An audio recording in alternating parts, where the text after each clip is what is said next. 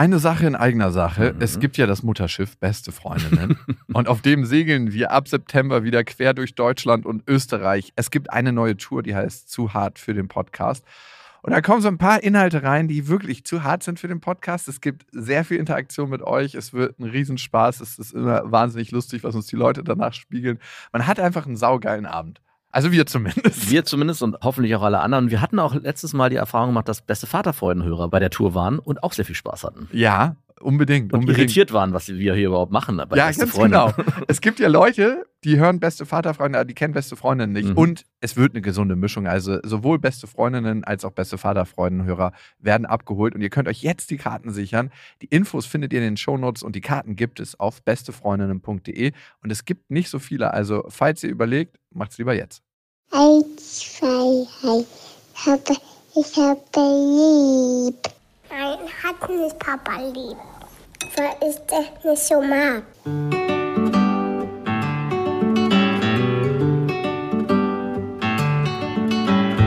Das sind beste Vaterfreuden.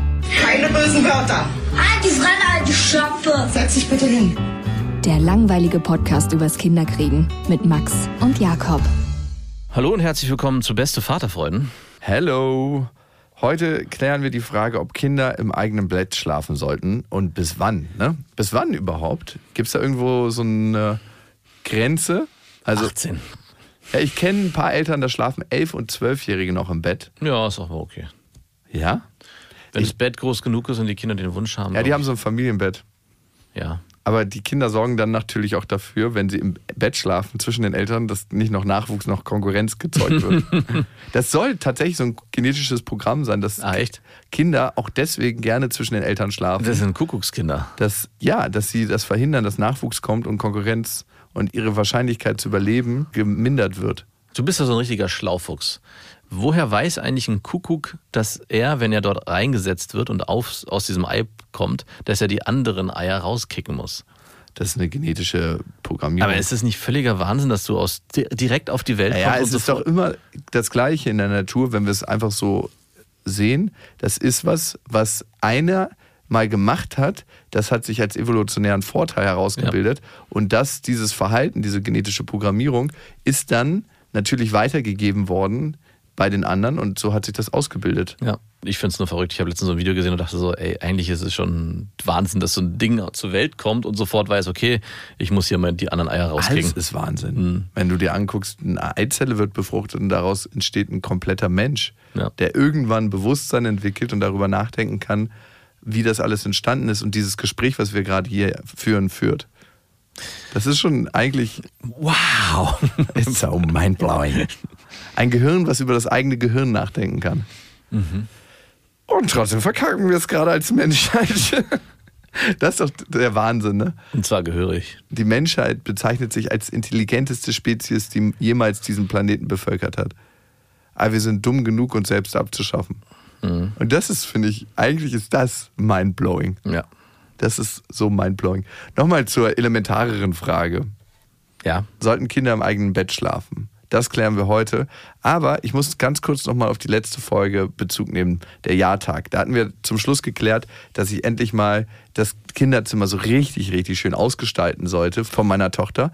Plus meine Ex-Freundin mit reinnehmen in den Entstehungsprozess und auch meine Tochter. Fragen deine Ex-Freundin. Äh, nicht Kannst du das mal bitte organisieren? Nicht einen Termin setzen, ey, ich würde gerne mein Zimmer einrichten, hast du da Zeit, sondern. So eine Befürchtung hast du. Ja, ich habe sofort die Befürchtung, dass daraus so ein, so ein, so ein Delegiermodus wird, sondern wirklich ganz offen äh, fragen und über den Wunsch, dass du das Beste für deine Tochter willst und über, dass ihr doch das Beste für eure Tochter wollt du da ein bisschen Hilfe brauchst. Ich glaube, um Hilfe fragen in, in, bei sowas würde eure Beziehung noch mehr verbessern. Der alte Trick, ne? Um Hilfe fragen. Ja, aber nicht um Hilfe, hey, kannst du mir helfen? Ich Nein, aber sobald du Frauen, speziell bei Frauen fällt es mir auf, um Hilfe fragst, mhm. ist sofort alles bei denen angeschaltet. So. Red es nicht kaputt. Nein, nee, nee, nee, nee.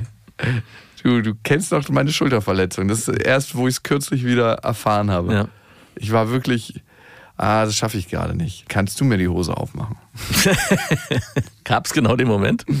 Ja, nee, es gab schon die Momente, wo ich nicht aus meinem T-Shirt kam. Ah, okay. Aber die, wurde es dann aufgeschnitten mit so einer Arztschere oder nee, wurde es aufgerissen wie beim Striptease. Nee, einfach über den Kopf. Und war das dann auch immer so, dass dann so, dass du so ein bisschen so au, au gemacht hast und dann so, ah, es tut mir so leid. Da unten geht's besser. Mhm. Mhm. Mhm. Aber ich habe darüber nachgedacht, klar, das Kinderzimmer ist noch ein bisschen Spartakus. Da könnte ein bisschen mehr sein. Da ist ein schönes Bett und das ist ein Bücherregal und ein Kleiderschrank. Die Spielsachen von dir sind fast alle oben. Da sind ein paar Sitzmöglichkeiten drin und so, aber schöne Teppiche. Ja. Aber ja, so würde ich auch nicht gern ein Kinderzimmer haben. Das Hochbett und oben mit der Spielmöglichkeit. Aber es ist halt jetzt nicht wie bei euch. Aber ich habe draußen schon sehr viel gemacht. Ja, das stimmt. Du hast draußen im Innenhof. Trampolin, Ja. Spielhaus, einen großen Sandkasten. Also alles neu gestaltet für Du hast ja analog das, was wir in unserem großen Garten hast du bei dir im kleinen Garten. Du hast ein Trampolin, du hast ein, ein Baumhaus, du hast einen Buddelkasten gebaut, du hast einen großen Pool. äh, nee, aber im Prinzip hast du eigentlich genau die gleichen Sachen im Innenhof. Für das ganze Haus, natürlich nicht nur für deine Tochter gebaut. Oder genau. bauen lassen. So, ich wollte mich nur noch mal rechtfertigen, dass ich das Gefühl nicht in mir fühlen muss. Ich glaube, Menschen rechtfertigen sich tatsächlich ganz, ganz oft, weil sie eigentlich das Gefühl nicht wahrnehmen wollen. Weil wenn du mich fragst, was es in mir ausgelöst hat, als du erzählt hast, hey, ich fühle mich da selber nicht wohl drin, wenn ich da reinkomme als erwachsener Mensch, dann dachte ich mir so, wow, das ist das Kinderzimmer, was du für deine Tochter gestaltet hast, die du über alles liebst? Ist das dein Ernst? Da dachte ich mir so, wow. Und dann habe ich mich erstmal schlecht gefühlt. Dann kamen richtig viele unangenehme Gefühle auf, so Schmerz, Traurigkeit. Und damit ich die nicht fühlen muss, rechtfertige ich mich. Na klar, wer nicht. Ich bin doch gar nicht so schlecht, wie, Nee. ich, wie du Ihr habt sagst. doch da im Innenhof was gebaut. Das ist die Falle, Mhm. in die ich immer wieder reingerate. Aber das tut, glaube ich, jeder. Äh, Ja, macht ja nichts, ob das jeder tut. Ich möchte es anders machen. Ich Genau, der wichtige Schritt ist dann zu erkennen, ob es erstmal wirklich bestimmt, was da einem vorgeworfen wird oder dir in dem Fall. es resoniert sofort in mir und hat mir sofort ein schlimmes Gefühl gemacht. Das heißt, wenn ich denke würde, hey, das stimmt überhaupt nicht, dann würde es gar nichts mit mir machen. ja. Und dann im nächsten Schritt zu gucken, ob man da was ändern kann. Ich würde gerne sofort die Gefühle wahrnehmen können und nicht, weil sie so stark sind, sagen müssen, nö, ja, stimmt ja gar nicht so, ich bin ja gar nicht so schlecht. Und was denken andere Leute jetzt über mich, was bin ich denn für ein Vater, sondern ich würde gerne die Traurigkeit nehmen und einfach mal so, ah ja, ich macht mich traurig und macht mich irgendwie betroffen. Und wofür sind Gefühle da? Emotionen, um eine Bewegung auszulösen. Und diesen Schmerz, den es in mir auslöst, nutzen, um ihr Zimmer weiter zu gestalten und schöner zu machen. Und du hast eine große Chance, weitere Beschäftigungsfelder für deine Tage mit deiner Tochter auszunutzen und positiv umzugestalten, weil wenn du deine Tochter mit integrierst in den Prozess, habt ihr ein gemeinsames Projekt, Ja. was am Ende sehr schön werden kann. Das ist richtig. Das ist gut. Aber ich weiß nicht, ob ich den Mut hätte. Ich hatte, glaube ich, auch angedeutet, ihr könnt ja auch selber die Wände bemalen. Oh, ey, ich, und für was ich, kennst du diese Kinderzimmer Ja. von Eltern früher, wo die Eltern gesagt haben, ja, wir haben das die Kinder ganz selbstständig äh, entscheiden lassen, wie sie das gestalten. Und du hast dann diese Wände gesehen, wo eigentlich nur Farbe rangeschmiert wurde in unterschiedlichster Form und Weise. Irgendwie versucht wurde, Graffitis zu machen, auch bei Jugendlichen, die dann irgendwie cool sein wollten. Das war dann alles so ein bisschen, Assi. Äh, genau das ist das Wort, was ich nicht aussprechen wollte. Assi. Sorry, das passt hier nicht. Also es darf ein bisschen gesteuert Aber werden. sie darf einen Rahmen haben, was Ja. okay ist, wenn es so ein Fenster gibt, wo die Kinder selbst gestalten können. Ja. Und dann setzt man einen klaren Rahmen darum. Ja, also was wir zum Beispiel überlegt hatten, war äh, eine Wand damals mit oder ein Teil der Wand mit Kreidefarbe zu bemalen, sodass die Kinder einen großen Bereich haben, den die regelmäßig neu bemalen können. Das Geht wär auch mit Sprühdosen. Ja, geht auch mit Sp- aber den kannst du halt immer wieder neu bemalen. Ja, kannst du ja auch. Kannst du immer weiß übermalen Ja, und genau. und dann Vor allem Sprühdosen. Vergisst du deine Atemmaske bitte nicht. einfach Fenster auf. Ja, genau. Ich meine, das ist was, was wir in Corona-Zeiten gelernt haben. Einfach Fenster auf. Ja. Okay, also das ist auf jeden Fall ein Projekt, wo ich dran bin, ohne mich rechtfertigen zu wollen. Schon wieder eine Rechtfertigung. So. An dieser Stelle eine kleine Werbung. Und es ist Ikea mit Small Start und ihr kennt die Serie für Kinder, da können Kinder alleine Ordnung lernen und aber auch ihr Leben gestalten im Kinderzimmer. Und das ist eine Serie, die mitwächst, das heißt sehr, sehr praktisch. Und Kinder entwickeln sich ja immer weiter, schneller als man denkt. Also ich habe jetzt gerade meine Tochter angeguckt und gedacht so, wow, vor zwei Monaten war die noch ganz anders. Ja, meine große Tochter sieht aus wie eine, wie eine alte Frau mittlerweile fast schon. Ja, wenn sie so ein Tuch umbinden. Ne? Das macht meine Tochter öfter mal. Und das Schöne an Smallstart ist, wie gesagt, dass es sich mitentwickelt und es gibt was Neues. Nämlich neue Accessoires im Sinne von, die Fronten kann man jetzt wählen, welche Farben man haben möchte und die Griffe sowie weitere tolle Accessoires. Also Das heißt, man kann es nochmal individueller gestalten. Die Griffe sind auch herrlich groß. Die Kinder können die Möbel alle selber gut bedienen.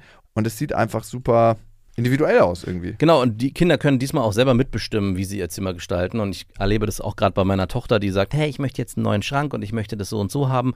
Und Ich mache einfach mal neue Griffe. ich mache einfach mal neue Griffe. Du glaubst nicht, was manchmal nur ein bisschen andere Farbe macht mit der individuellen Auslebung dieser ganzen Sachen. 100 Prozent. Und die kann man jetzt wechseln, sowie andere tolle Accessoires. Small Start bei Ikea, schaut mal vorbei. Die Infos dazu findet ihr auch nochmal in den Shownotes. Und auf ikea.de. Bis wann sollen Kinder im eigenen Bett schlafen? Weil wenn ich mich als Kind daran erinnere, wie lange hätte ich gerne in dem Bett von meinen Eltern geschlafen, bis ich sechs war, dann gab es die Möglichkeit nicht mehr. Wie lange hätte ich gerne im Bett von Mama geschlafen? Vielleicht bis acht, wenn ich gedurft hätte. Kann man das so genau sagen? Ich glaube, das ist auch ein. Ist auch phasenabhängig. Ich hatte einen Kumpel, ja. der hat mit 14 noch im Bett der Mama geschlafen, wenn er krank war. Hat er auch noch Muttermilch bekommen? Die Mutter hatte überdimensional große Brüste. Ich gehe davon aus, dass sie noch in ihrer Stillzeit war. Wirklich, das kannst du dir nicht vorstellen. Das waren wirklich so zwei 10 Liter Eimer, die da einfach Hast du da auch in dem Bett geschlafen, wenn du krank warst? Äh, auch wenn ich nicht krank war. Ich habe mich immer krank gefühlt, wenn ich da war. Der Vater wurde wirklich ausquartiert. Die Schwester durfte nicht im Bett schlafen, Natürlich nicht. aber der Sohn durfte immer im Bett schlafen. Und Hä, ist wirklich? ohne Witz. Die Tochter nicht und der Sohn schon? Ja, ja. Der hat auch den Sohn geliebt und die Tochter war eher so Beiwerk. Endlich kam mein Sohn. Also es hätte mich jetzt auch nicht gewundert, er ist Arzt geworden und die Tochter, weiß ich gar nicht, die war einfach auf jeden Fall immer stiefmütterlich behandelt worden. Im wahrsten Sinne des Wortes, so richtig. So, "Mm, du bist leider hier auch ein Part und wir müssen dich irgendwie durchkriegen, aber sobald du die Möglichkeit hast, auszuziehen, würden wir gerne, dass du die wahrnimmst. Ja, aber bis wann sollten die Kinder im Bett schlafen? Also ich habe mich damit noch nicht wirklich auseinandergesetzt. Meine Tochter schläft fast gar nicht mehr bei uns. Sie hat jetzt in den Ferien den Wunsch ausgesprochen, ganz stark, dass sie auch mal alleine bei uns im Bett schlafen möchte mit uns und nicht immer nur mit ihrem Bruder, weil der eigentlich jede Nacht kommt. Und daher hat meine Tochter den Wunsch geäußert, dass sie unbedingt auch gern mal alleine bei uns schlafen wollen würde. Und ich finde es auch schön, dass es immer noch diesen Wunsch gibt. Ich hatte das bei meiner Tochter sogar so, schon so weit gesehen, dass sie aufgrund dessen, dass sie so oft allein in ihrem Bett einschläft und dort auch bleibt über Nacht, dass sie gar nicht mehr den Wunsch hat, zu uns zu kommen. Ich schiebe es ein bisschen aufs Hochbett. Sie hat ein Hochbett, ihr Bruder hat kein Hochbett. Demnach ist es für sie nachts nicht so einfach oder wahrscheinlich im Schlaf, wenn sie Handicap. aufwacht, kommt sie gar nicht auf die Idee. Und das Problem ist nur, dass unser Bett nicht groß genug ist. Sobald beide Kinder im Bett schlafen, werde ich rausgeschmissen. Also das heißt, ich bin dann einfach nicht mehr in diesem Bett präsent, was ich dann wiederum schade finde. Also ich finde es besser, wenn ein Kind nur im Bett schläft. Ah, ihr habt nicht so ein großes Familienbett? Ja, es ist äh, 1,80 breit. Uh, das reicht nicht. Das reicht mittlerweile bei der Größe der Kinder nicht mehr aus. Es hat bis vor zwei Jahren ging das noch, aber mittlerweile keine Chance mehr.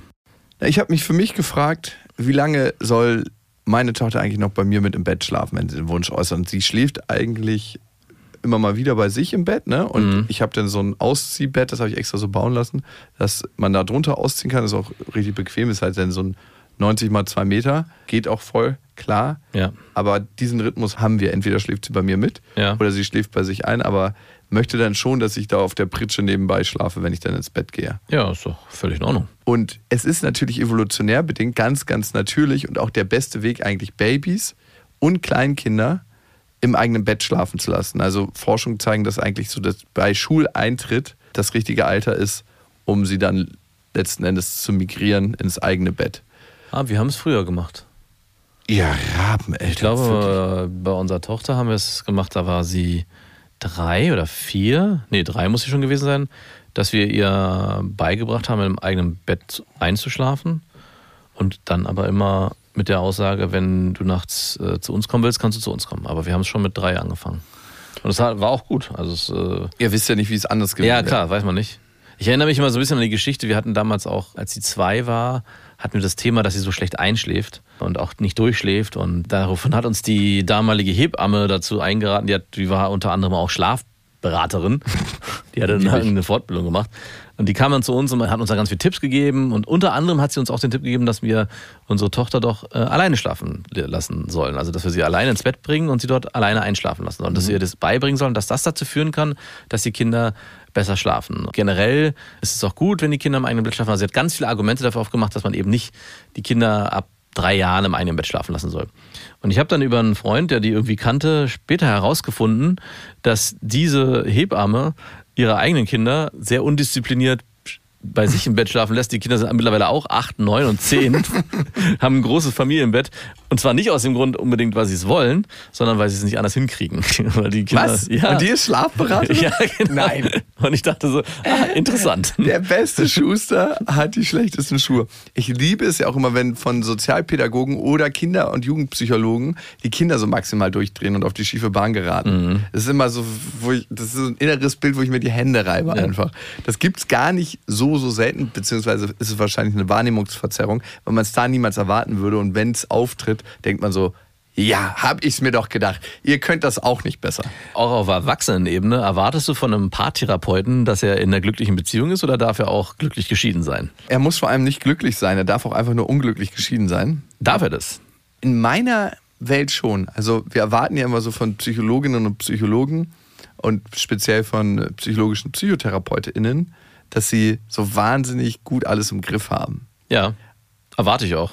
Also da musst du dir einfach mal angucken. Wir reden ja in den meisten Fällen immer nur über die Theorie und klar wissen wir in der Theorie, wie es funktioniert.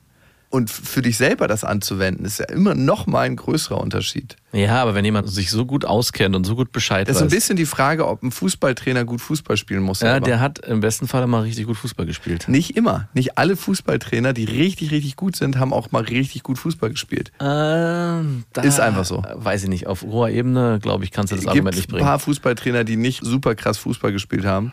Und trotzdem, klar, die Mehrzahl hat auch selber richtig gut Fußball gespielt. Ja, Ich würde fast sagen, nur 95 Prozent. Und So. die, die nicht äh, so gut waren, die waren dann an Positionen, wo zum Beispiel das nicht so augenscheinlich war, weil die, keine die Ahnung, waren. Mittelfeldspieler waren oder was weiß ich. Ah, ich glaube, die, das, die, das geht nicht auf. Und ich weiß, wo es aufgeht. so das, passiert, das passiert bei der, beim Jugendfußball und beim Kinderfußball ist es definitiv so, dass dort Trainer sind, die nie gut Fußball gespielt haben, manchmal nicht mal überhaupt einen Ball zwischen den Beinen hatten, sondern einfach nur bierbäuchig über den Platz brüllen. Äh, davor, das war auch meine Angst, als ich damals meinen Sohn zum Fußball geschickt habe, dass wir uns genau so ein Trainer gegenübersteht. Aber es war dann war das zum Glück nicht so. Okay, dann ist ja gut. Also ich glaube tendenziell, dass Psychologinnen und Psychologen einen ganz guten Blick auf die meisten Dinge haben, dass sie natürlich auch ihren Struggle haben und nicht alle Sachen richtig gut in den Griff kriegen. Ey, sonst würden wir jetzt den Podcast auch nicht machen können, wenn ich alle Sachen im Griff hätte. Also, Nee, aber es, also okay, äh, es gibt nochmal einen Unterschied, finde ich, wenn jemand sagt, ich habe das verstanden und ich kann äh, reflektiere mich selber und äh, erkenne Situationen und deswegen erkenne ich die Situation auch bei dir. Aber es gibt bestimmte Bereiche in der, Ja. in der Therapie und dafür, dazu gehört für Okay. mich schon Es Paartherapeuten, die ganz unglücklich in Beziehungen hin und her schlittern, ja, schwierig. Zum Beispiel. Oder Ernährungsberaterinnen, die selber sehr, sehr stark übergewichtig sind, schwierig. Oder Sozialpädagogen, die selber keine Kinder haben und auch irgendwie, wenn sie Kinder haben, vielleicht auch das, wie du schon beschreibst, ne, Kinder, die irgendwie komplett am Rad drehen. Da kann man nicht mehr sagen, ja, es sind- ist irgendwie. bei der genetischen Auswahl Ja. einfach äh, Pech gehabt. oder man schämt oder sagt einfach, das sind nicht meine leiblichen Kinder, die habe ich adoptiert, dafür kann ich nichts. Oder, was natürlich auch ist bei einer Schlafexpertin, wenn die Kinder nicht schlafen. Auch schwierig. Exakt. Aber wahrscheinlich ist sie deshalb Schlafexpertin geworden. Ja, wahrscheinlich. Weil sie wahrscheinlich das selber anwenden wollte und dann gemerkt hat, ach verdammt. Ah, ich werde lieber Expertin, bevor ich selber bei mir mache. Gut, im beruflichen Kontext habe ich ein paar Menschen kennengelernt, die Kinder hatten, die sehr, sehr lange im Bett geschlafen haben, der Eltern. Und meistens war das für die Frau total okay und so, ach, der braucht das, der kleine Junge. Und der Mann so, yo, ich schlafe jetzt schon seit acht Jahren im fucking Kinderzimmer. Ja. Und bei uns läuft einfach nichts mehr. Wir leben in einer Zweck-WG, wo wir ein Kind großziehen. Ja. Und das finde ich dann problematisch, wenn die Beziehung der Eltern leidet und aber auch, wenn vielleicht das Kind genutzt wird, um einen Konflikt zu puffern, der eh schon ansteht. Ja. Also vielleicht hätten die sich schon getrennt, wenn, Hypothese, wenn die kein Kind hätten. Ne? Ja. Und das nicht zwischen ihnen liegen würde. Ich, ich glaube, da gibt es viele. Ja, das ist, finde ich, der spannende Part. Aber Forschungsergebnisse zeigen, also die Forschung geht tendenziell in die Richtung, dass man sagt, so bis zum Grundschulalter ist eigentlich eine sehr, sehr wertvolle Zeit, weil Kinder natürlich mit den Eltern weniger Sorgen haben beim Schlaf. Evolutionär war es für das Kind überlebensnotwendig, nah bei den Eltern zu liegen und nicht irgendwo in einer, anderen Höhle, weil es dann den Fressfeinden ausgeliefert war. Ja. Und dieses genetische Programm läuft natürlich noch in allen ab, dass sie jetzt mittlerweile in einer verschlossenen Wohnung sind, wo gar nichts passieren kann. Das checken wir alle gar nicht.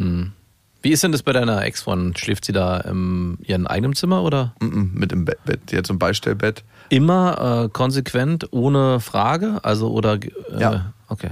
Immer da mit drin. Also, aber eigentlich auch wie bei dir.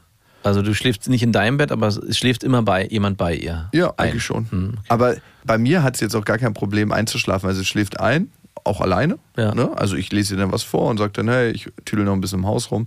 Wenn irgendwas ist, kommst du einfach raus. Sie kommt nie raus, weil sie sich das manchmal, glaube ich, nicht traut. Darum gucke ich auch oft nach, wo, ob sie schon eingeschlafen ist oder nicht. Mhm. Und dann schläft sie und dann komme ich irgendwie um 12 oder um 1 und lege mich entweder auf die Pritsche daneben oder wenn sie im großen Bett schläft, Ja. lege ich mich auch ins Bett. Und sie wacht auch nie auf in der Zeit. Selten.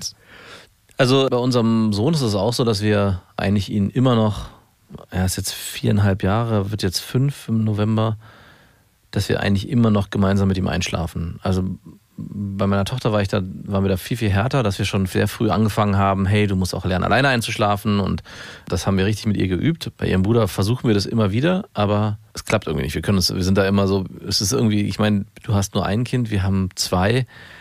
Bei mir ist es schon so, wenn wenn er irgendwann größer wird, dann ist es vorbei. Also weil wir kein drittes Kind haben wollen, dann gibt es diese Phase nicht mehr, dass man mit seinem Kind gemeinsam einschläft oder es ins Bett bringt und diesen schönen Moment gemeinsam genießen kann. Und deswegen bin ich da auch nicht so konsequent und meine Frau auch nicht. Und wir zögern diesen Moment, glaube ich, künstlich in die Länge, obwohl er es mittlerweile wahrscheinlich schon, wenn man es mit ihm trainiert, gut hinbekommen würde, alleine einzuschlafen. Und dann auch gar nicht mehr so oft wahrscheinlich zu uns rüberkommen würde. Weil was ich mir manch, mich manchmal frage, und deswegen finde ich die Frage ganz spannend, ist es genau das ein Faktor, dass man, wenn die Kinder in dem eigenen Bett mitschlafen oder wie bei dir, du in dem Beistellbett schläfst, dass dann die Kinder es auch schwieriger haben, alleine zu schlafen, alleine einzuschlafen und alleine auch in der Nacht zu bleiben bis zum nächsten Morgen. Ah, da gibt es verschiedene Theorien und es gibt einige The- Theorien, die sagen, es stärkt eher das Selbstbewusstsein und auch äh, die Sicherheit des Kindes, wenn man mehr zusammenschläft, weil dann gibt es so eine sichere Basis und von dieser sicheren Basis aus starten die. Ist ja eigentlich immer eine Schmerzerfahrung, so mit einem Jahr in einem gesonderten Zimmer zu sein, ganz alleine, Ja. nicht zu wissen, was passiert, die Geräusche auch zu hören. Ab da bist du eigentlich dann auf dich alleine gestellt. Ne? Und unser Bewusstsein für Gefahren ist ja leider evolutionär noch in den Kinderschuhen, also 10.000 Jahre zurück. Das heißt, ein Türknacken, irgendwie ge- komische Geräusche kann ja immer bedeuten, dass ein Fressfeind, irgendeiner, der mich als Baby wegholen will. Ist leider so. Ja. Und deswegen macht es da Sinn, hey, Kinder irgendwie nah am Körper und nah bei sich zu haben. Ist ja, auch, ist ja auch schön. ist auch schön. Andererseits musst du ja auch sehen, wenn eine Beziehung unendlich drunter leidet und die Eltern vielleicht auch nicht zum ins Schlaf finden, weil das Kind mit im Bett liegt oder der Vater denkt, er zerquetscht das Kind, könnte er sich entweder einen neuen Platz suchen oder, aber kann man da auch einen Mittelweg finden. Ne? Ja. Und da mu- muss man einfach die verschiedenen Bedarfe sich angucken und schauen, was ist für diese spezielle Familie das Richtige. Ich glaube, so eine Grundstruktur rüberzubügeln und zu sagen, jedes Kind muss, bis es eingeschult wird, bei, bei der Familie im Bett schlafen, ist natürlich Bullshit. Eigener Wille, Kinder auch mit selbstbestimmen lassen. Es gibt auch viele Kinder, die irgendwann das Bett verlassen mit Ja. zwei, drei, weil sie sagen, okay, jetzt habe ich ja alles an Nestwärme mitgenommen, was ich brauche. Und Ja, bei, bei meiner Tochter ist es oft so schon gewesen, dass sie so unruhig war bei uns, dass wir dann immer gesagt haben, sag, möchtest du vielleicht in deinem eigenen Bett schlafen? Und sie ist dann, hat es bejaht, ist dann, wir haben sie dann rübergebracht und sie ist in ihrem eigenen Bett viel besser eingeschlafen. Und es kommt hinzu, in der Schulzeit haben wir die Erfahrung gemacht, wenn sie bei sich schläft, schläft sie auch besser und ist am nächsten Ah, Tag viel ausgeruhter. Mhm, ja, ja, klar. Und wie führt man sowas ein, wenn man sagt, hey, man will sein Kind irgendwie darauf trainieren, mehr alleine zu schlafen? Einschlafrituale, das ist ja ultra wichtig. So Ja. lange, lange Einschlafrituale, wo man sagt, man hat so ganz feste Riten, die man durchgeht, dass man vielleicht auch ein Spray holt, so ein Lavendelspray fürs Kopfkissen oder was auch immer. Aber diesen Tipp, den habe ich mir ja von dir abgeguckt, das habe ich einmal probiert. Das steht jetzt immer noch in diesem, meinem Schrank, dieses Lavendelspray, weil äh, mein Sohn meinte die ganze Zeit, Papa, das stinkt so, mach das weg. Und ich habe es nicht mehr wegbekommen, weil natürlich dieses Kissen eingesprüht war. Kissen umdrehen. Vor anderthalb Jahren habe ich das, glaube ich, gemacht. Äh, Ja, du bist drauf reingefallen. ich bin voll drauf reingefallen. Also ich, ich kann dieses Lavendelspray nicht empfehlen. Ich kann es empfehlen, ich finde es cool. Vielleicht ist bei deinem Lavendelspray auch irgendwas anderes noch drin. Ja. Schlaf jetzt. Zwei Pumps im Gesicht und dann ist das Kind nach einer Minute eingeschlafen. Meine Augen brennen so. Das muss so sein. Darum macht sie besser zu jetzt. Aber das finde ich schon ein guter und gangbarer Weg. Hey, ich wollte dich mal eine andere Sache fragen. Ich habe eine Situation in meiner Kita erlebt. und Hui. hatte mir Ah, so- deine Kita, da freue ich mich immer. Ey, also es ist ja sowieso schon auf meiner Hassliste ganz oben, dass ich in der Kita putzen muss alle drei Monate. Ja, es- Wirklich, also es ist so, denke ich mir so, ey, es ist schon, kriegen das ganze Geld, ne? Und dann gibt es auch so eine Kita-Gebühr und so. Das ist eine ultra schöne Kita, keine Frage. Und ich finde, die ist pädagogisch wertvoll und die machen das alles super, super gut. Allerdings ist es mir immer ein Dorn im Auge, in dieser Kita putzen zu müssen, plus noch die ganzen Handtücher zu waschen und immer noch einen Blumenstrauß im Zeitalter der Nachhaltigkeit, einen fetten Blumenstrauß dann noch hinzuballern. Kauft ihr den bei der Tankstelle oder? Nee, ich kaufe den immer in so einem richtig guten, edlen Blumenladen, wo es immer so schöne Sträuße gibt. Weil du erkennst ja diese kitschigen Scheißsträuße und diese richtig schönen Sträuße. Und diese schönen Sträuße, die so auch so künstlerisch sind und wo einfach Floristik noch so ein richtiges Handwerk ist, die kosten einfach mit den gleichen Blumen gefühlt doppelt so viel.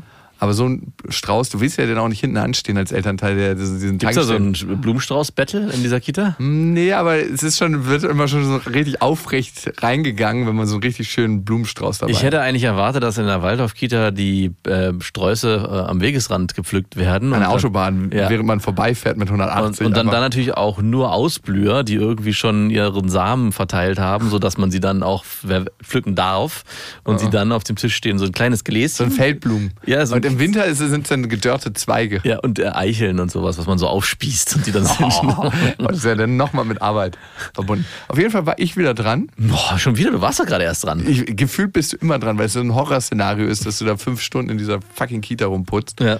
Und dann habe ich eine Mutter gefragt, hey, darf man eigentlich auch so einen Putzdienst einsetzen?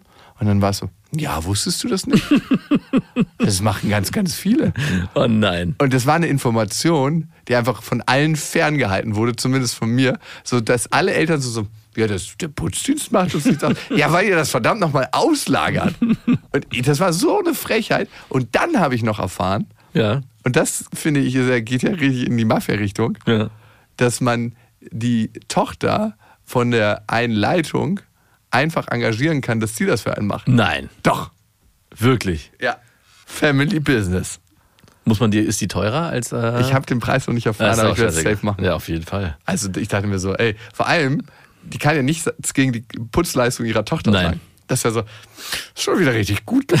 In Klammern hat meine Tochter Und der. Blumenstrauß vom Wegesrand, toll. Genau, da gebe ich ihr nämlich auch gleich Geld mit und lasse das dann die auch machen. Ja, klar. Aber was für, ich dachte, wir sind- wir sind hier Wie viele Putzdienste hast du denn schon hinter dir, bevor diese wi- wichtige. Drei oder vier. Boah, ist auf jeden Fall zu viel. Ja, aber gut. Irgendwie fühlt man sich auch gut danach. Ne? Es hat auch was Gutes. Das ist so, ja, das habe ich jetzt, ich habe hier den Raum für meine Tochter geschaffen. Mein Putzen ist ätzend, auch bei mir zu Hause, aufräumen und so. Aber jedes Mal, wenn es passiert ist und wenn ich es mache, fühle ich mich gut. Ich meine, du, wenn du jetzt Zeit hast, könntest du ja hier putzen. Ne, Voll gerne. es erzeugt diese äußere Ordnung kreieren, das ist so wie das Bett morgens machen, Ja. erzeugt innere Ordnung. Na, es ist so. Wenn du dich daran zurückerinnerst, wenn Warum putzen die in der Waldorf-Kita eigentlich nicht mit ihren Kindern zusammen?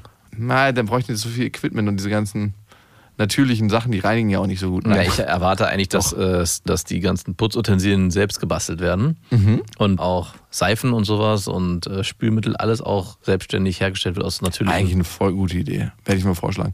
Also ich wollte mich schon gegen diesen Blumenstrauß erwehren, aber ich will da jetzt auch Hast du nicht. eigentlich auch gar nicht zur Wald. Also mal ganz ernsthaft, es ist für mich nicht wirklich Waldorf, da so einen schönen 50-Euro-Blumenstrauß hinzustellen. Und du könntest da richtig Revolution auslösen. Ja, ey, am Und Ende und, ist ja Waldorf, ich, im Namen Waldorfs. genau, vor allem äh, der Typ hieß auch Waldorf. Ich weiß, dass er nicht Waldorf ist, aber ich würde trotzdem gern, dass du da mit deiner Inkompetenz den Namen Waldorf, äh, klar, Waldorf hätte das. Im, Im Namen von Klaus Steiner. Der hätte das nicht so gewollt. Das wäre auch ein schlimmer Name. Nee, der hätte es vielleicht nicht gewollt, keine Ahnung. Aber ich weiß immer nicht, wie viel darf man vorpreschen in der eigenen Kita. Also wie viel darf man da anbringen, Ja, gar bevor das Kind einfach hinten angesch... Die Aggression, die ich eigentlich auf deinen Vater habe, werde ich jetzt an dir auslassen, weil du bist die Brut deines Vaters. Ja. Also der, äh, man muss extrem vorsichtig sein in der eigenen Kita. Und in meiner Kita trillern die auch immer so ganz freundlich. Ja, Die Erzieher? ja. Oh nein. Kennst du das nicht von Nee, nee. Also ein paar sind relativ natürlich und ein paar sind so, Nee, wir haben so nur so Schlurfi-Erzieher. die so- Nee, nee, die sind immer so, dass sie dich angucken und das, das lächelnde Gesicht ist so versteinert, dass du gar nicht weißt, was sie für einen Gesichtsausdruck machen. So. Ey, die machen bei den Kindern, glaube ich, einen ultra guten Job. Also ich habe immer das Gefühl, dass sie so ein Zuhause kreieren und die Eltern sind immer so, Na, Beiwerk, ihr geht jetzt bitte schnell, weil wir wollen euch hier nicht haben. also reden die. Mit, Oh ihr Mann. stört hier nur. Ja, es ist wirklich so. Die stören nur. Naja, okay, also auf jeden Fall werde ich nicht sagen. Auf jeden Fall ist diese Putzthematik jetzt endlich vom Tisch. Letzten- Aber wäre nicht deine Ex-Freundin diesmal wieder dran gewesen? Ja, aber wenn ich mir den Komfort nehme, kann ich auch nicht sagen, ja, okay, heute ist dein Dienst. Das finde ich unfair. Hey, was sagst du dazu? Soll ich sie putzen gehen lassen? Nein, das bezahlst du bitte. Neben all dem anderen. Du Ja, findest du es nicht unfair, wenn ich mir den Luxus gönne, denn Nein. ihr zu sagen, für okay, dein ist auch ein sch- falsches Signal für deine Tochter. Mama muss putzen, aber Papa holt sich eine Putzfrau. das würde ich nicht machen. Nee, ich hatte beim letzten Mal war es war das Problem, dass sie nicht konnte, die Tochter. Ja. Ich war jetzt gerade wieder dran und dann ähm, musste ich so eine Sondernotdienstnummer anrufen, weil ich Die gibt's auch noch. naja, habe ich besorgen lassen über ähm, Mitarbeiter. Nein, ernsthaft? ja. Hat deine Mitarbeiterin geputzt? Nein, natürlich nicht. Die hat das auch organisiert und letzten Endes hat das eine Person gemacht, die, würde ich sagen, einen anderen Blumengeschmack hat als ich. Und da wurde wirklich der kitschigste Hochzeitsstrauß auf den Tisch gestellt, den du dir vorstellen kannst. Ich bin so richtig zusammengezuckt, als ich das Foto von diesem kitschigen Strauß, äh, der war wirklich alles andere als Waldorf. Ich würde es schon sagen, dass ich ja schon nicht Waldorf bin. Kann man in deinem Blumenladen schon reingehen und sagen, und ich brauche einen Waldorf-Blumenstrauß? Natürlich könntest du sagen. Du kannst direkt sagen, hey, dieser Strauß ist für eine Waldorf-Kita und die so, wir haben ja noch ein paar vertrocknete Sachen, Wir haben hier noch Reste. die den Kopf hängen lassen schon. Ja, nehmen Sie bitte nur Blumen, die schon eh sterben gerade. Ja, genau. Aber dieser Strauß, ich bin heute Morgen in die Kita gekommen und da waren auch so richtig kinderunfreundliche Blumen dabei, die so betörenden Duft versprühen. Ich bin so reingekommen, so, ja, das ist mein Strauß.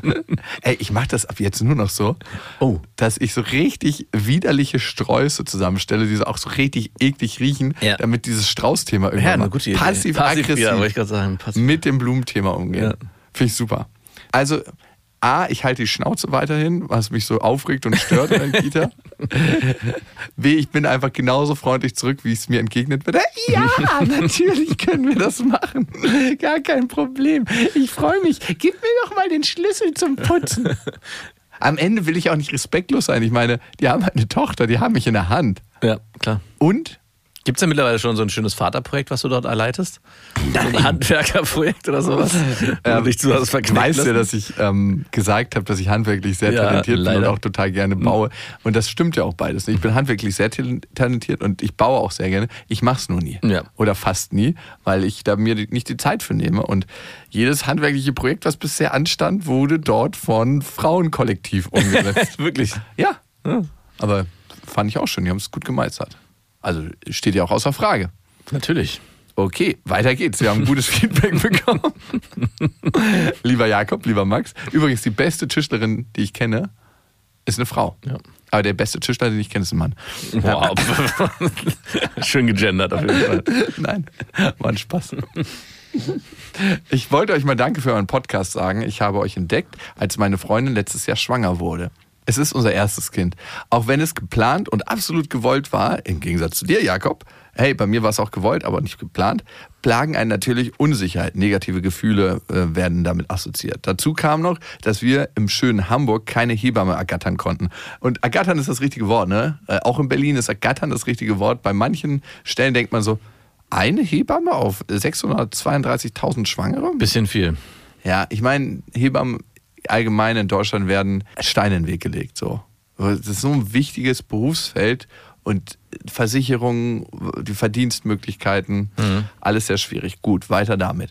Im Verlauf der Schwangerschaft habe ich all eure Folgen von Beste Vaterfreunden gehört, sogar die zensierten. Hä? Hä? Es gibt zensierte? Und was soll ich sagen? Unsere Tochter ist seit zwei Wochen da und alles läuft bestens. Es fühlt sich für mich absolut natürlich an. Trotz der anfänglichen Unsicherheiten klappt alles wunderbar.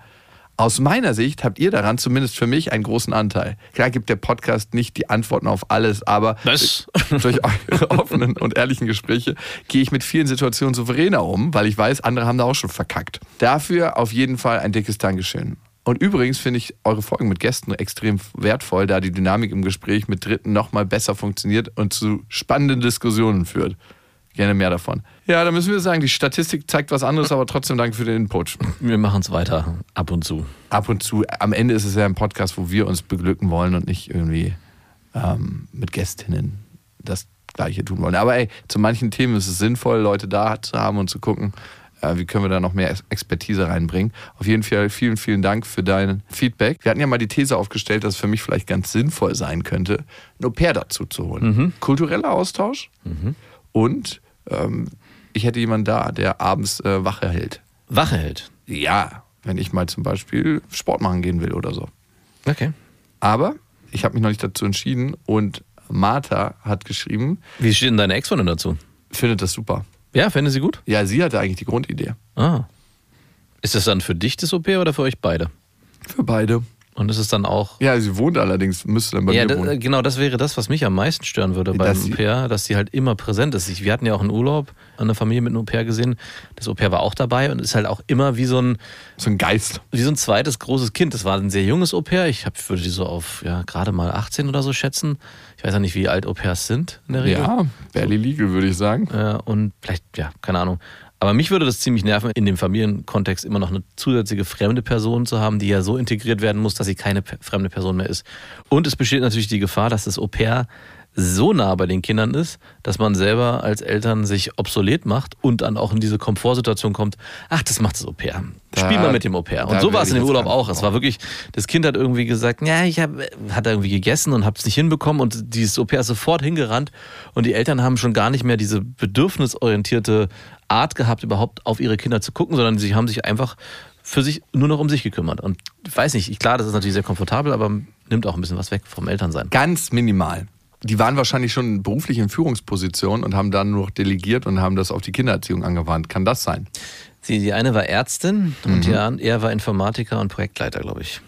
Ah, okay. Ja, dann liegt meine Vermutung ja wirklich nicht nah. Okay. Doch, ich glaube, die liegt sehr nah. Alter, Ironie. Dann musste sie Clara, so die Clara kennzeichnen. Ich dachte, das wäre klar. Wow.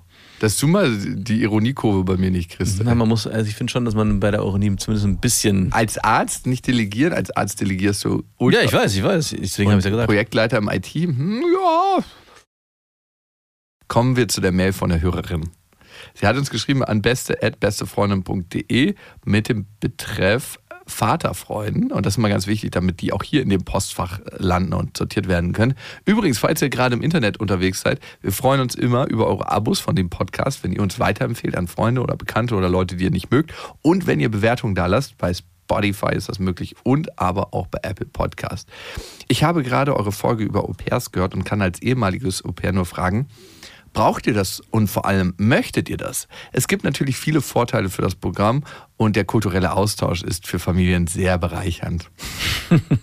Sorry, ich musste mal an kulturellen Austausch, also wie das so meine Kumpels und ich machen, denken. Ähm, meine Erfahrung und die meiner Freunde ist allerdings auch, dass nicht nur die Eltern, sondern vor allem auch die Kinder faul werden. Die beiden Jungs, als ich ankam, vier und zehn, hatten seit dreieinhalb Jahren immer ein Au-pair im Haus, das heißt rund um die Uhr Bespaßung. Der Kleine war unfähig, alleine zu spielen, weil er natürlich mittlerweile weiß, dass der Job des Au-pairs ist, für ihn da zu sein.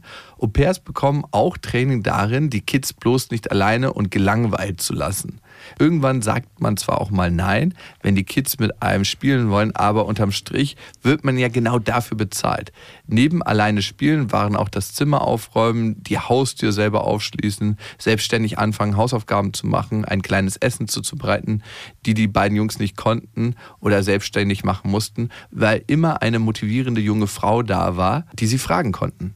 Meine Au-pair-Freunde haben das alles durch die Bank weg so erlebt. Das heißt, wenn ihr euch ein Au-pair holt, erzieht ihr eigentlich euer Kind zur Unselbstständigkeit. Und das ist ein guter Blick Ha. auf das Ganze. Klar könnte es jetzt auch ein super Au-pair sein, die genau diese Prozesse durchläuft mit dem Kind, aber wir haben ja über ein Au-pair gesprochen und nicht über eine ausgebildete Sozialpädagogin oder über eine Übermutter oder über einen Übervater, die das alles schon weiß. Ich würde schon behaupten, dass es auch sehr viel mit der Einstellung der Eltern zu tun hat, was die sich von dem Au-pair wünschen. Ja, voll. Und wie sie auch das Au-pair erziehen, dahingehend, wie sie sich mit den Kindern beschäftigen soll. Also spiegelt ja genau die Erfahrung, die ich aus dem Urlaub mitgenommen habe. Da war definitiv von den Eltern der Wunsch, hey du als Au-pair kümmerst dich bitte um unsere beiden Kinder, einmal das ältere und einmal das kleine, was glaube ich so anderthalb gewesen ist oder vielleicht zwei. Und wir möchten eigentlich mit all diesen lästigen Kinderaufgaben, die man als Eltern halt so hat, eigentlich gar nichts zu tun haben. Und natürlich, wenn das Au-pair dafür angestellt wird und sich diese Aufgabe auch so ausfüllt und dann auch nicht angeleitet wird, vielleicht die Kinder zur Selbstständigkeit zu erziehen, dann könnte das Ergebnis sein, dass du unselbstständige Kinder hast, die immer zu 100% Bedürfnis befriedigt werden. Und ich glaube, kommt einfach darauf an, wie man sich auch das Au-pair erzieht und wie man auch die Erziehung generell betrachtet. Und ich würde das auch nochmal unterscheiden wollen zu der Situation, die du hast, weil bei dir ist es ja nun mal so, dass du als alleinerziehender Vater und deine Ex-Freundin als alleinerziehende Mutter ihr ja auch immer alleine seid und da es einfach auch Situationen gibt, wo ein Au-pair sinnvoll wäre, wo man sagt, okay, ich habe hier einen beruflichen Termin oder ich schaffe das zeitlich nicht oder ich würde mich gern.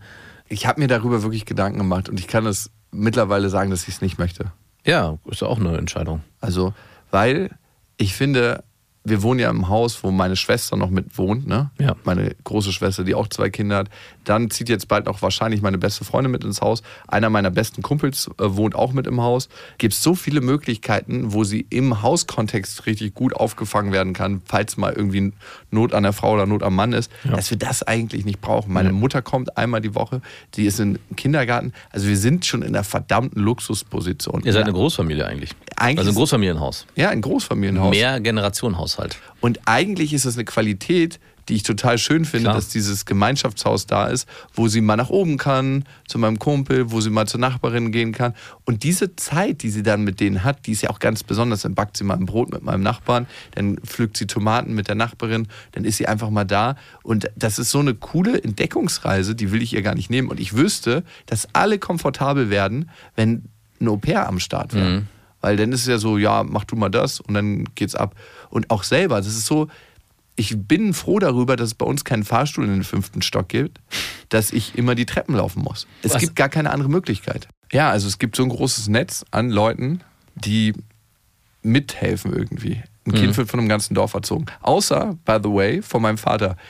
Rat mal in viereinhalb Jahren, wie oft er schon mal gefragt hat, ob er was mit meiner Tochter machen kann. Ey, ich vermute mal, wenn du so fragst, nicht einmal. Das ist krass eigentlich, ne? Echt krass, ja. Dass er noch nicht einmal gefragt hat. Würde mich als äh, Sohn auch enttäuschen. Es ist so selbstverständlich für mich, dass mein Vater es niemals fragen würde. Ich glaube, meine Tochter wird auch jetzt mittlerweile vielleicht mit ihm mitgehen, aber ich hatte es letztens die Situation, hat sie ihre Großeltern aufgezählt und sie konnte ihren Urgroßvater aufzählen und ihre Uroma. Ihr ist aber nicht der Name von ihrem Opa eingefallen. und ich dachte so, hä, ist jetzt schon so lange her, dass ihr euch nicht mehr gesehen habt? Ja, bestimmt schon zweieinhalb Monate. Ach, krass. Weil er nie fragt, ne? Er fragt nie. Also er käme nicht auf die Idee. Und ich glaube, wir haben auch nur mit ihm Zeit verbracht auf einer bestimmten Ebene, weil meine Eltern ja getrennt waren und da gab es irgendwie so diesen Rhythmus, den Ja. man eingehalten hat. Ne? Aber ich wüsste nicht, wenn ihm das völlig selbstständig überlassen worden wäre, ob er gefragt hätte, hey, ich möchte mal mit meinen Kindern Zeit verbringen. Also klar, es gab immer die gemeinsamen Urlaube und so, vielleicht da, aber sonst so Routinezeit oder hey, ich nehme mir einmal im Monat Zeit für meine Enkeltochter. Einmal im Monat ist gar nicht so wenig.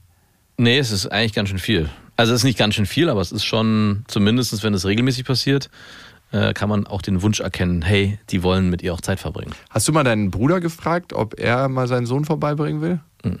Aber für mich ist auch die Frage, würde ich das selber als Großvater machen? Würde ich meine Enkelkinder sehen wollen? Also äh, es ist spannend, dass du es fragst, weil ich habe das ein ähnliches ähm, Ding ja mit meinen Eltern, wo wenn meine Eltern fragen, es ist vor allem mein Vater. Ach, mein, dein Vater fragt aktiv. der fragt, der hat auch den, den starken Wunsch danach, aber auch der ist halt von der Er Organisation. kann nicht mehr. Ja, es war von der Organisation, das ist halt einfach würde es schwierig. aber ich kann nicht mehr. Wir sind auch nicht einfach mittlerweile, muss man sagen. Also ähm, Ich hätte auch immer, wenn man deine Frau und dich in ihrem Erziehungsstil sieht und wie ihr das alles gestaltet, da tritt man einfach ein verdammt großes Erbe an. nee, ja, nee, aber Das ist immer so, mach mal besser, Tiger hier. Nee, überhaupt nicht. Also die Kinder dürfen, wenn sie woanders sind, äh, sind die vogelfrei. Da dürfen die machen, was sie wollen. Auch bei Oma. Äh, die waren ja mit den, mit ihren Eltern von meiner Frau im Urlaub. Da erzählte mir dann meine Tochter, ja, wir haben morgens immer übrigens äh, auf dem Pad Spiele gespielt und, äh, und irgendwelche Serien geguckt. Ich so, ah, ja, interessant. Ja, weil alle noch schlafen wollten. Ich so, okay, aber das ist dann auch der Rahmen, in dem es für mich egal ist. Genau, das ist immer die Frage, inwieweit greift man da ein? Ich Ja. bin letztens auf den Innenhof gekommen und dann hat meine Ex-Freundin mit meiner Tochter so ein richtig ungesundes Eis gegessen. Ja. Ich war innerlich schon so sofort so, dass es so einmal so hochgeschossen ist und so, ja, aber fucking ist ihre Sache und Ja. wenn ich mit ihr darüber reden möchte, nicht vor unserer Tochter. Ja, genau. Und ich untergrabe jedes Mal ihre Kompetenz als Mama, was auch total schmerzhaft ist, wenn ich da irgendwie sage, ey, was esst ihr da für ein Scheißeis? Und Lilla spürt es halt auch, diesen Konflikt. In, und äh, was, vielleicht nicht genau, was da passiert, aber irgendwas zwischen euch. Und es muss halt in der Situation auch nicht sein. Voll, voll, voll, voll. Also ganz, ganz klare Sache. Und wenn meine Mama irgendwas macht mit ihr oder sagt, hey, wir sind gestern erst um 21 Uhr ins Bett gegangen, sie wollte einfach nicht einschlafen, dann weiß ich auch, dass sie einfach noch irgendwie was gemacht haben Ja, ja. bis 20.50 Uhr und natürlich schläft sie nicht in 10 Minuten ein. und es ist auch in Ordnung. Ja. Weil dann, wenn ich das Vertrauen habe, meine Tochter zu übergeben, muss ich auch das Vertrauen haben, dass meine Mutter das hinkriegt, Ja. wie sie es auch mit ihren anderen Kindern irgendwie hingekriegt hat. Sonst kannst du dein Kind nicht übergeben. Die Konsequenz kannst du ja genauso Die Frage wäre jetzt, wenn mein Vater fragt, Ja. ob sie bei ihm sein könnte über ein Wochenende, würde ich meine Tochter überhaupt dahin geben? ziehen. Ja. Und die Antwort ist wahrscheinlich, wenn er das alleine machen sollte, ähm, hätte ich nicht so ein gutes Gefühl in dem Alter, wo sie gerade ist. Wahrscheinlich würde die nächste Frage lauten, wer ist denn da noch da? Ja. Ach, äh, deine Tochter ist noch mit da? Okay, dann ja. Also ja, gut, bei, meiner, bei meinen Schwestern hätte ich jetzt überhaupt gar Nee, nee, keine meine ich ja. In dem Moment, wo du dann, ja, okay, meine Schwester ist auch da, dann wäre das okay. Also bei meinen beiden Schwestern hätte ich jetzt gar kein Thema, wenn Ja. meine Tochter da ist. Da ist sie auch öfter. Ja. Und da ist überhaupt gar kein Problem. Ich meine, mal, aber Kunststück, die sind ja auch beide, also die eine ist Lehrerin und die andere ist Erzieherin. Ich meine nicht, dass man vom Berufswegen dann dafür geeignet ist, aber ja, Man hat zumindest ein Skillset schon mal mitbekommen, wo man in der Theorie weiß, wie es funktionieren funktioniert. könnte. Und wie es in der Praxis funktioniert, ist ja dann nochmal was anderes. Aber ich habe es ja schon ganz oft gesehen in Live-Situationen, wenn so Kinderhorden sind, wo, von denen ich einfach nur verschluckt werde und ein weiteres Kind werde, was einfach ein bisschen tyrannischer ist als alle anderen Kinder und zu Sachen anleitet, die man eigentlich nicht machen sollte, ist sie einfach so so jemand, so, so ein Dirigent, der so mit ganz, ganz feinen Handbewegungen alles leitet und alle Kinder haben Spaß und sind in der Gruppendynamik. Zurück zu deinem Vater. Ja, da habe ich auf einer anderen Art und Weise, das ist ähnlich wie mit deinem Vater, das ist eher so, dass meine Mutter nach meinen Kindern eigentlich, ich glaube am Anfang schon gefragt hat, aber mittlerweile ist es gar nicht mehr. Das hat natürlich auch damit zu tun, dass ich mich sehr wenig melde, also es ist so ein gegenseitiges Ding. Aber da frage ich mich auch, wie viel Zeit und Energie soll ich eigentlich da reinstecken, weil es auch immer eine Diskussion ist zwischen mir und meiner Frau, dass meine Kinder meine Eltern kennenlernen. Und du hattest gefragt, wie ist es irgendwann, wenn du vielleicht mal Großvater bist? Möchtest du Zeit mit deinen Enkelkindern verbringen? Und ich jetzt in der Situation, in der ich bin und das auch erlebe mit den Eltern meiner Frau, habe diesen Wunsch schon, weil ich auch sehe, wie schön das sein kann, wenn man den Rahmen dafür geschaffen hat, wie es jetzt bei uns ist oder wie es bei dir ist, wo das auch einfach möglich ist und wo auch alle Seiten Interesse daran haben und auch alles sich äh, so ergibt, dass auch alle was sich daraus ziehen können, dass es für alle ein positives Erlebnis ist. Das sind so Gegebenheiten. Und ich sage auch immer zu meiner Frau, weswegen ich dann auch im, im inneren Konflikt bin mit meinen Eltern, weil ich sage, hey, eigentlich müssten meine Eltern mal wieder meine Kinder sehen, weil irgendwann kommt ja auch der Punkt, wo meine Kinder so groß sind, dass sie ausgezogen sind und mit uns einfach weniger Kontakt haben.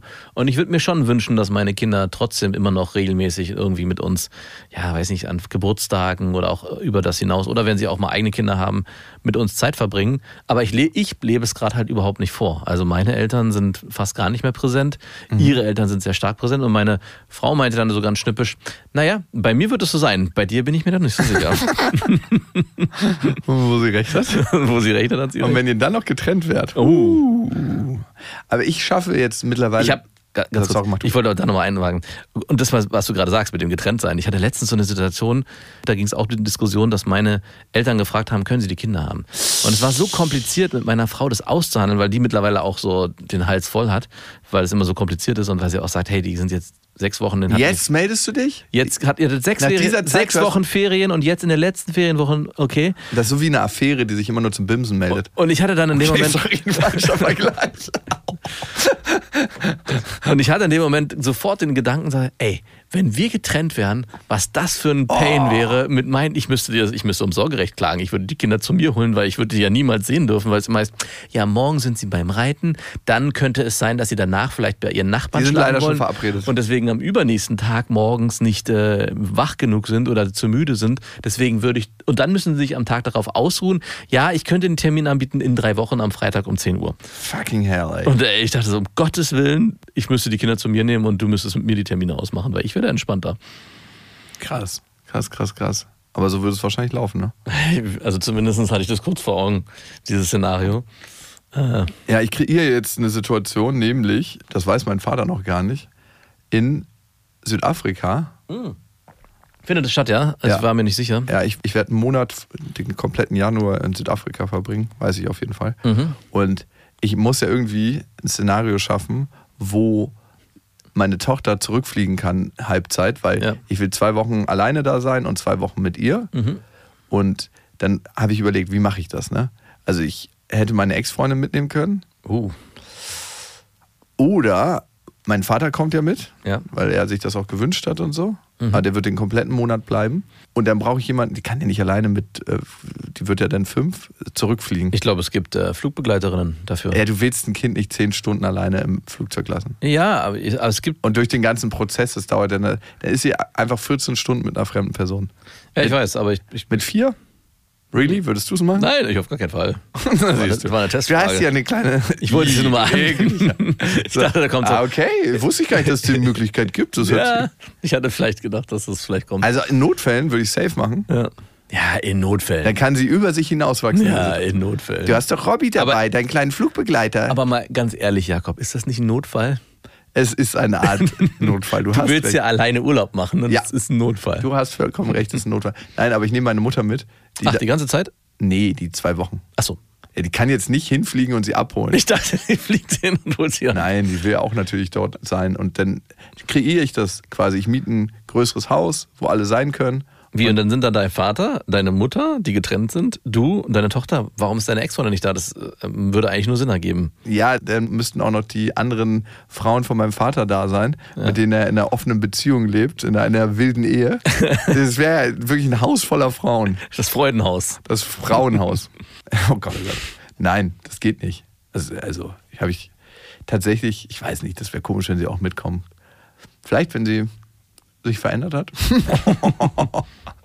wenn ich mich verändert habe, müsste es ja auch heißen. Nee, im Moment ist das Szenario so und dann bin ich gespannt, wie das wird. Mhm. Und ich glaube, es wird schön. Also es wird schön für alle Beteiligten und dann fliegt sie halt mit meiner Mama zurück. Ja. Weil ich würde sie wahrscheinlich, ich wüsste noch nicht mal, ob ich sie mit meinem Vater alleine zurückfliegen lassen würde. Wow, so krass. Wahrscheinlich funktioniert er in Extremsituationen immer besser als mit, wenn ich die Aufsicht habe. Ich, ich kann es dir nicht sagen, aber dagegen sprechen würde, mein Vater fährt unglaublich asozial Auto. Und ich denke mir, manchmal macht er das, um mich zu provozieren. Wirklich so, so Dinge, also du gerätst gerade so, bist ultra müde auf, einem, auf einer Strecke in Skiurlaub und du nickst so ein bisschen ein und dann macht er eine Vollbremsung, weil er die Entfernung falsch eingeschätzt hat und einfach gerast ist, wo man nicht rasen durfte. Und dann sehe ich seine Unfallstatistik und die Tatsache, dass er zweimal seinen Führerschein oder sogar dreimal schon im Leben verloren hatte und zur MPU musste, dass er das auch ohne mich macht. Und das überträgt sich auf viele Bereiche, wo ich denke, hat er die Verantwortung, die ich mir für meine Tochter wünschen würde? Na, eigentlich schützt du dich ja auch ein bisschen selber, weil im Endeffekt, was würde passieren im schlimmsten Fall? Äh, du würdest mit deinem Vater nie wieder äh, ins Reine kommen, wenn was passieren würde. Also na klar, geht es auch um deine Tochter, den Schutz deiner Tochter, aber es geht auch darum, um die Beziehung in gewisser Form aufrechtzuerhalten, weil die Gefahr besteht, dass ihr auch immer in einen Konflikt geratet. Hey, hast du Ja. sie eigentlich angeschnallt? Ach nein, habe ich vergessen. Mann, ich habe dir doch schon tausendmal gesagt. Ich hab dir tausendmal. ja, und Den man, Konflikt, den ich mit meiner Ex-Freundin habe, meinst du? der vielleicht, ja. Ja. Wäre ein ganz spannender Konflikt. Bist du auch so, wenn Besucherkinder da sind, dass du mit denen nochmal übervorsichtiger bist und die weniger dürfen als dein eigenes Kind?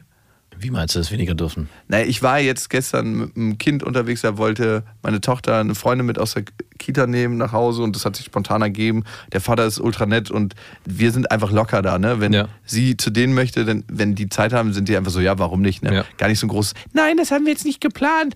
Ist doch perfekt, wenn sich das spontan ergeben kann. Klar. Auf jeden Fall ist sie ja mitgekommen und ich war so richtig, ich wollte unter keinen Umständen, dass ihr was passiert. Und dann war ich so richtig, dass sie auch nicht so weit vorlaufen sollte, auf dem Gehweg, der, der an der Straße. Ja, gut, okay. Sowas so. Weil stell dir mal vor, das fremde Kind wird überfahren. Ja. Also beim eigenen Kind ist es schon schrecklich.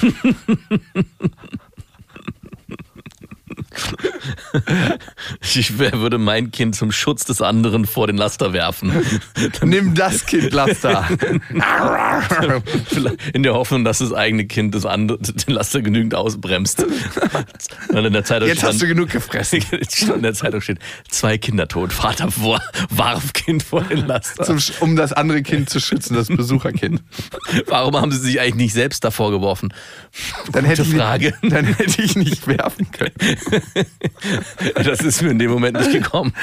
Der Laster wollte einfach nur ein Kind fressen. So schnell war ich in dem Moment nicht, aber guter Punkt fürs nächste Mal. Oh Gott, oh Gott. Ja, gut. äh, Alles geklärt, würde ich sagen, für dieses glaube Mal. auch, Oh, Mic Drop. Ihr Lieben, ihr könnt uns natürlich abonnieren, überall wo es Podcasts gibt und vor allem eine Bewertung hinterlassen bei Apple Podcasts und bei Spotify. Darüber freuen wir uns sehr. Wir sind im Internet und irgendwann, irgendwann hören wir uns wieder. Vielleicht auch ganz bald. Macht's gut. Das waren Beste Vaterfreuden mit Max und Jakob. Jetzt auf iTunes, Spotify, Deezer und YouTube. Der 7-One-Audio-Podcast-Tipp. Max, wann hast du das letzte Mal so richtig brutal offen mit jemandem geredet? Also so, dass es wirklich wehtut. Mit dir. Ja. Hier. Das sind wir, beste Freundinnen, der ultra-ehrliche Männer-Podcast. Und wir reden über Liebe, Sex, Beziehung, über alles, was eigentlich hinter verschlossenen Türen besprochen wird. Und manchmal auch über Freundschaft. Bei uns erfahrt ihr so Sachen, wie man wirklich herausfinden kann, ob man mit einer Frau zusammen sein will oder doch nur bimsen. Und warum Max Freundin gerade zumindest im Podcast einen Riesenunfall mit ihrem Pferdehänger hatte. Das eine oder andere Gedankenexperiment wird ja auch noch gemacht. Also hört rein, jeden Donnerstag gibt's beste Freundinnen überall, wo es Podcasts gibt.